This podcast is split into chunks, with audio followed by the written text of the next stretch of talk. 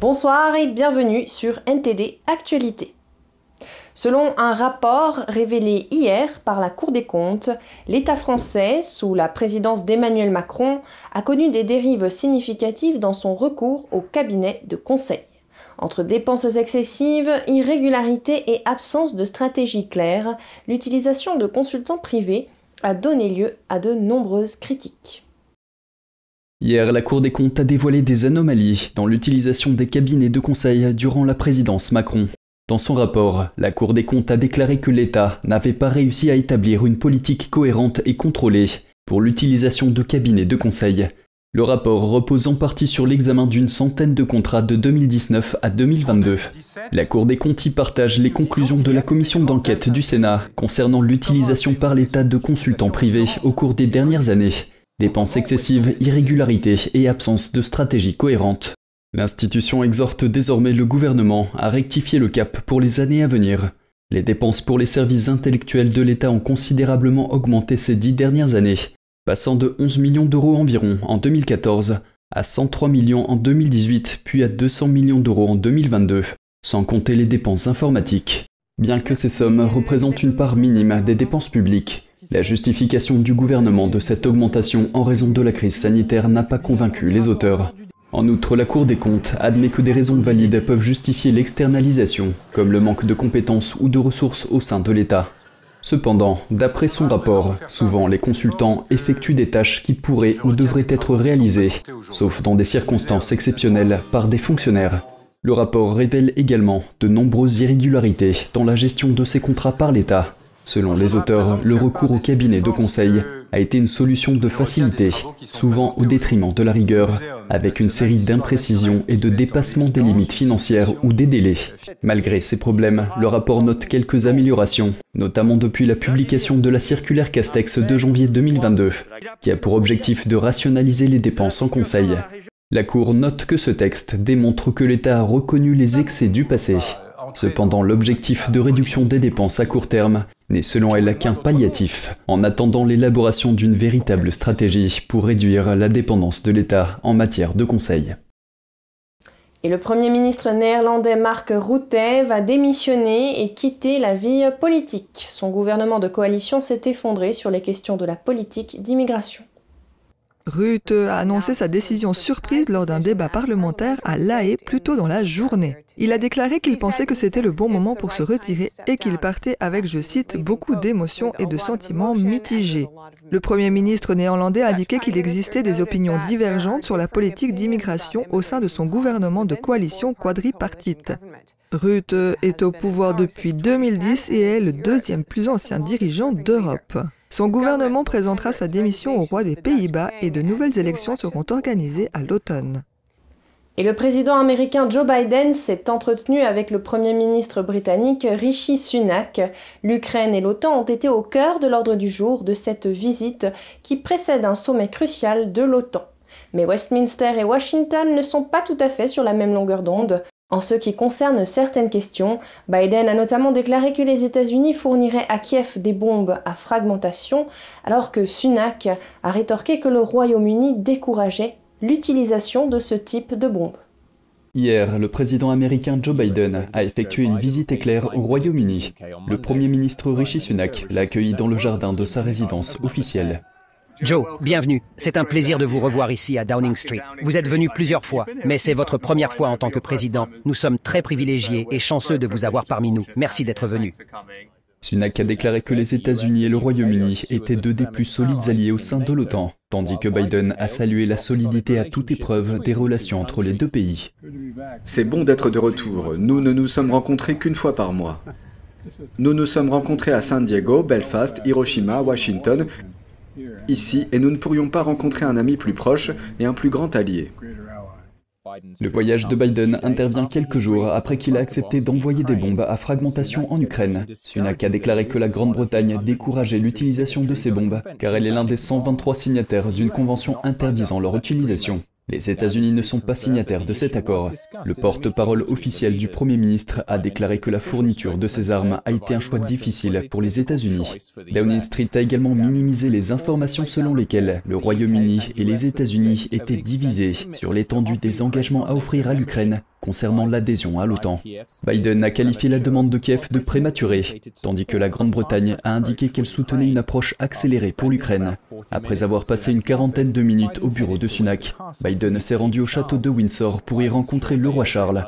La courte escale de Biden à Londres intervient avant un sommet crucial de l'OTAN à Vilnius en Lituanie. Les alliés entendent y manifester leur solidarité avec l'Ukraine contre l'invasion russe, sans pour autant accepter Kiev en tant que membre de l'Alliance. Et l'Allemagne réalise une première en envoyant son armée en Australie pour des exercices conjoints avec quelques 30 000 militaires de 12 autres pays. Voici plus d'informations sur l'intérêt accru de Berlin pour la région Indo-Pacifique dans un contexte de tensions croissantes avec la Chine dans la région.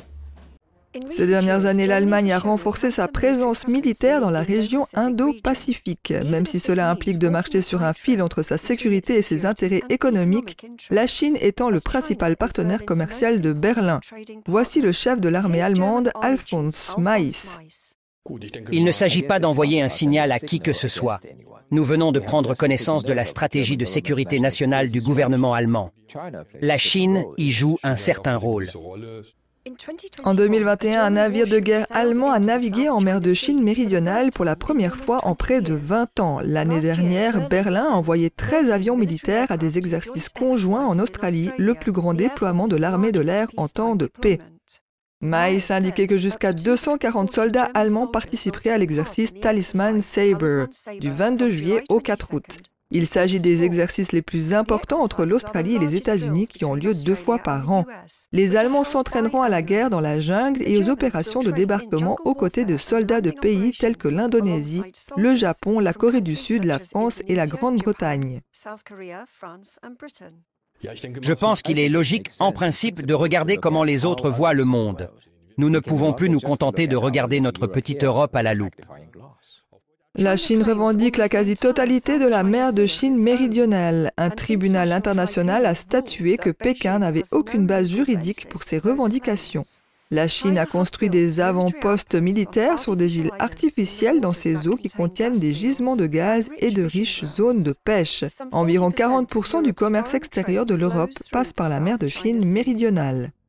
Et la Corée du Nord a accusé les États-Unis de faire voler des avions espions au-dessus du pays et a menacé de les abattre. C'est ce qui ressort d'un communiqué publié hier, lundi, par le média d'État KCNA News qui cite le ministère nord-coréen de la Défense. Le communiqué indique qu'un avion a pénétré à plusieurs reprises dans l'espace aérien nord-coréen, à des dizaines de kilomètres au-dessus de sa mer orientale.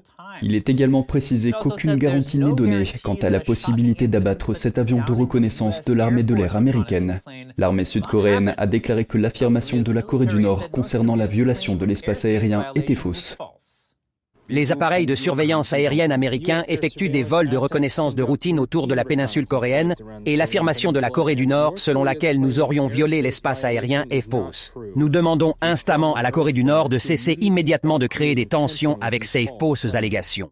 Le mois dernier, un sous-marin américain, équipé d'un missile de croisière, a fait escale à Busan, en Corée du Sud. Cette escale s'est déroulée dans le cadre d'exercices aériens et navals menés par les forces américaines et sud-coréennes, auxquels ont également participé un porte-avions et des bombardiers américains. Et une centrale électrique financée par la Chine promettait l'autosuffisance énergétique pour la Jordanie par son apport énergétique majeur.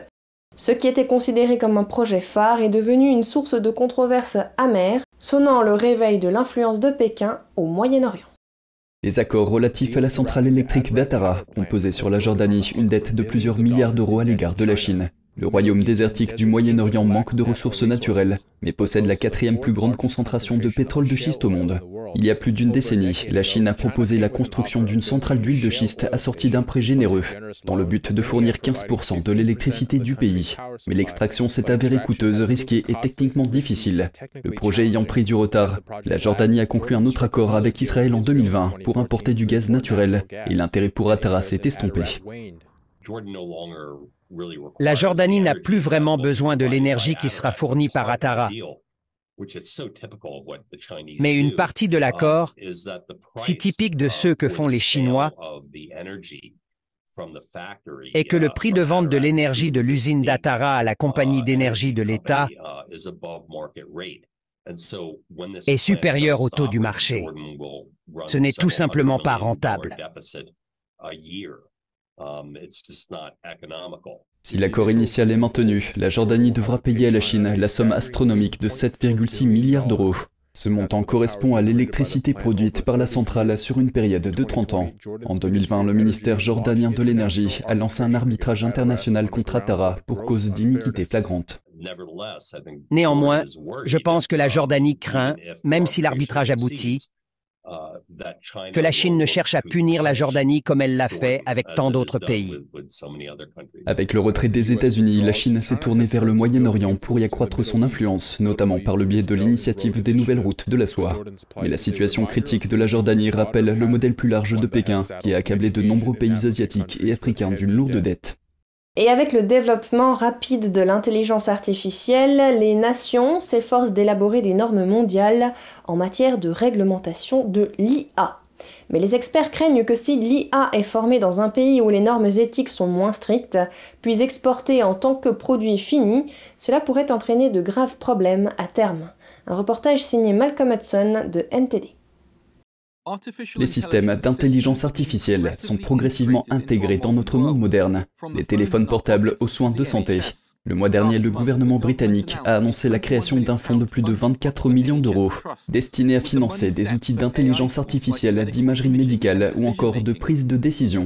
Mais les experts mettent en garde contre les graves limites de l'IA, la plus importante étant qu'elle apprend à partir de ce qu'elle a déjà vu. La question pressante est de savoir comment l'IA est développée. Luciano Floridi, professeur et expert en éthique numérique, a récemment déclaré à NTD que d'autres pays développaient déjà des services basés sur l'IA. Les pays où la réglementation n'existe pas ou n'est pas suffisamment mise en œuvre ou pas assez solide. Les entreprises y forment l'IA, elles développent l'apprentissage automatique. Et reviennent ensuite en Europe ou au Royaume-Uni pour vendre le produit fini.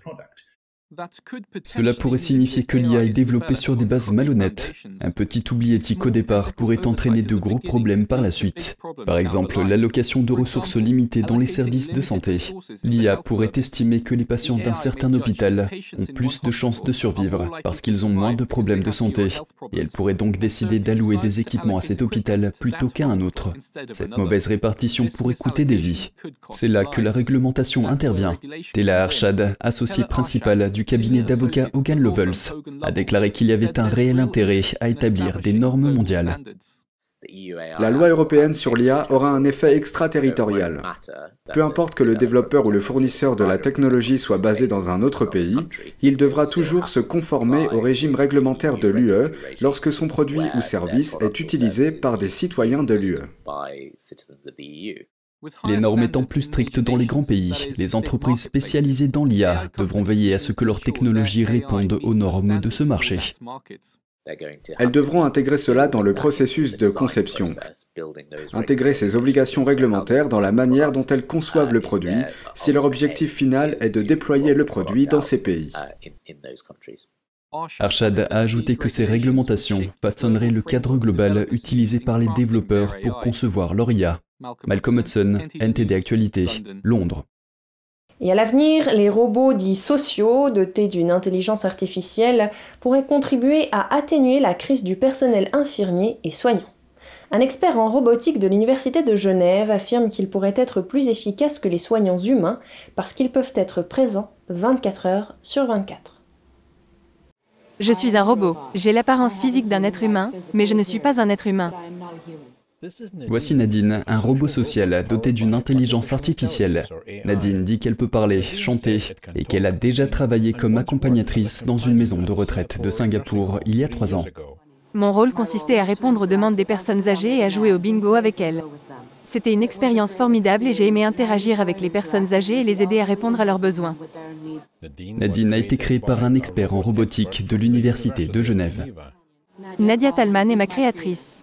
Elle m'a modelé sur elle-même et je lui ressemble. Je lui suis très reconnaissante de m'avoir donné la vie et je suis fière d'être sa création. Selon Talman, Nadine a récemment été dotée du modèle d'IA GPT-3. Cela a permis d'améliorer ses capacités d'interaction et de conversation, ce qui signifie qu'elle peut exprimer des concepts plus complexes. Certains pays connaissent une crise du personnel dans les maisons de soins, et certains pensent que les robots humanoïdes pourraient un jour y remédier. Talman a également déclaré que Nadine et les robots de ce type pourraient s'avérer plus efficaces que les soignants humains, parce qu'ils peuvent être présents 24 heures sur 24. Et c'est ainsi que s'achève cette édition. Merci de l'avoir suivi. Je vous rappelle que vous pouvez retrouver tous les programmes de NTD sur Ganjing World, la plateforme 100% propre pour apprendre, partager, s'amuser ou être inspiré. Pour cela, il vous suffit de taper www.ganjing.com/fr ou de cliquer sur le lien qui se trouve sous notre vidéo YouTube. Demain, c'est Vladia Nuitins qui reprend le flambeau. Et d'ici là, je vous souhaite à toutes et à tous, et au nom de toute l'équipe, une excellente soirée sur NTD.